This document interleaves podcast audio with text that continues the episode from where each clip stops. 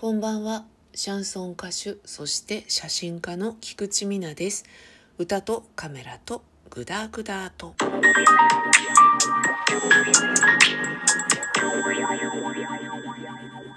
今回もレモンサワー片手にお送りをしております今日はアクセサリーをたくさん買いましたプチプラでというお話でございますどこで買ったかというとシーインというねご存知の方多いと思うんですけれどもプチプラっていうか激安通販サイトでございますね。ネットでお買い物ということでございます。どうしようかなってずっとずっと思っていてあんまりに安すぎるので大丈夫ってやっぱり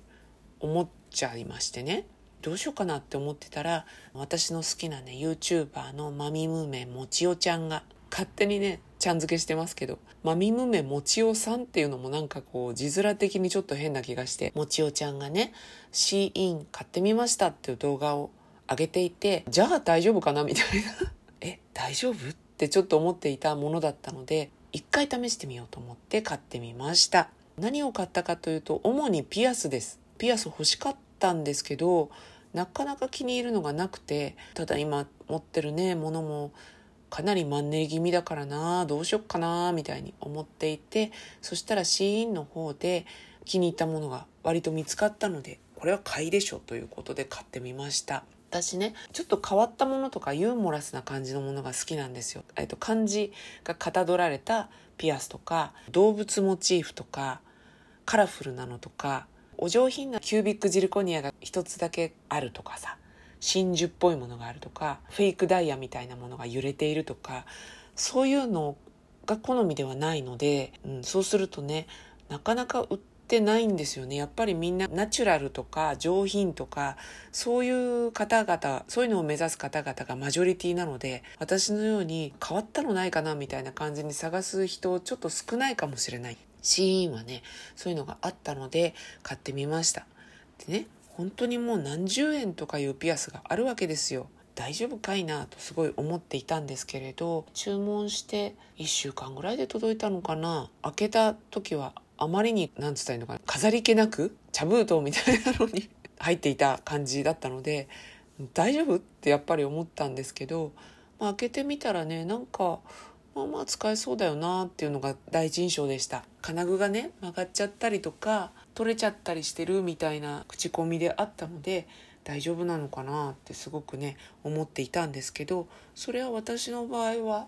幸い大丈夫でしたね。で一つ一つつけている最中なんですけどね。おおむねいいです。いいですよ。しかもそのピアスって面白いですねとかどういうところで売ってるんですか？とかね聞いてもらえることもあって周囲にも好評好評です。私が買ったのは全部覚えてるかちょっとわかん ちょっとわかんないんですけどまずね一番周囲にも好評なのがやっぱりそのさっき申し上げた漢字をかたどったピアスで「喜ぶ」っていう漢字がかたどられたピアス。これがね周囲にもすごく好評です。赤いから目立つんですよね。ピンポイントなんですけど。あとはタコ。タコをモチーフにした。ちっちゃいピアス。これはね小さすぎるのかみんなタコだとは気づいてくれないんですよ。蝶々とかはさしてる人がいるじゃないですか割と。だからその辺りだと思われてるみたいで誰からも、えー、何も言われずですね悲しい悲しいよ私はっていう感じです。えっ、ー、とあともう一つは黒い色のカニ。動物園かお前って感じですけどね。水族館なの？っていう感じですけど、カニ型のピアスです。これは割と大きいんですけど、色がその黒色にしたせいか、あんまりやっぱりカニ感がないみたいで、うん、あんまり気づかれないですね。または、何やってんだこいつって思われて、そのままスルーされてるのかもしれませんけど、そんなピアスを買いました。で、あとはね、あの、ちょっと指輪とかを買ったんですけど、指輪はね、まだ実はしていく機会がなくて、周囲の反応がまだわからないという感じなんですけれどもね。個人的には1回目のお買い物がとっても良かったのでまたちょっと買ってみたいなって思ってるんですよね。シーインって本当いろんなものが売っていてバッグだとか洋服とかね靴とかまであるんですよ。もちろんねお値段それなりなのできっとね縫製っていうんですか？製法？あれ？縫製？あの縫い縫い縫うやつ。ステッチとかねそういうのって、まあ、正直期待できないだろうというか期待をしてはいけない値段だなと思っているんですけどでもまあチャレンジも含めて数着買ってみてもいいかなって気持ちになってます。普段使いに使いたいっていうよりはステージで1回ぐらいしか着られないんだろうけどなみたいなチャレンジングな洋服を買ってみたいなと。福袋とかああいう気持ちに似てますよね。物は試しっていうか買った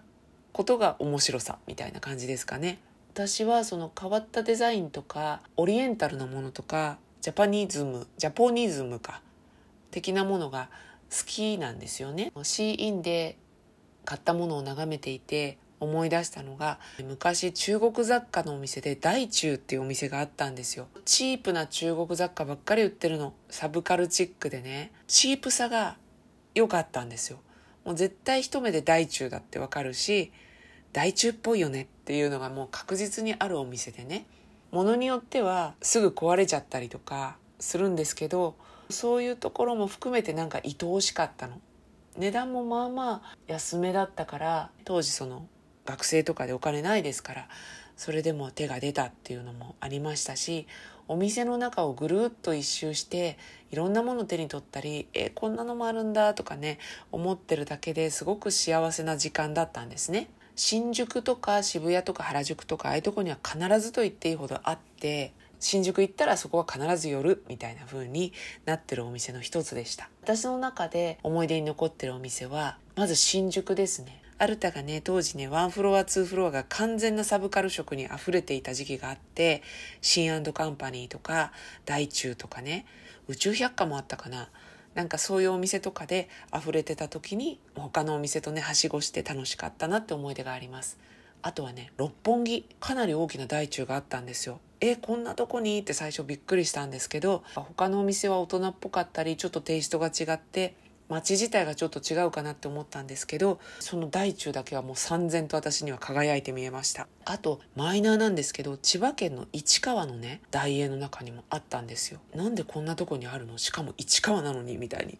当時は驚いたことを覚えていますけどね。まあ今思えばちょっとずつ庶民的になっていってちょっとずつ多分下火というか量販型サブカルショップみたいな感じになりつつある時が市川とかにも出店してた頃なのかなって思うんですけど私千葉県民なので近間にあるっていうのはすごく助かりましたよね。大地行ってみようかなとか暇つぶしたいからちょっと寄ってみようかなって気にはなりましたので。シーンでね買い物していてそんな昔のね大中の思い出を思い出したのでした。大中ご存知だったりする方も結構いらっしゃるんじゃないかと、まあ、世代的に世代的にね2回言いましたですのでねなんか大中の思い出も今度ねこんなのあったよねみたいなそんな話もできたらいいかなと思っておりますが今日はシーインのお話でまたねちょっとお買い物してみたいなと思って今度チャレンジして洋服類とかね買ってみた時にはまたご報告できたらなと思っております。それでは今日はこの辺で。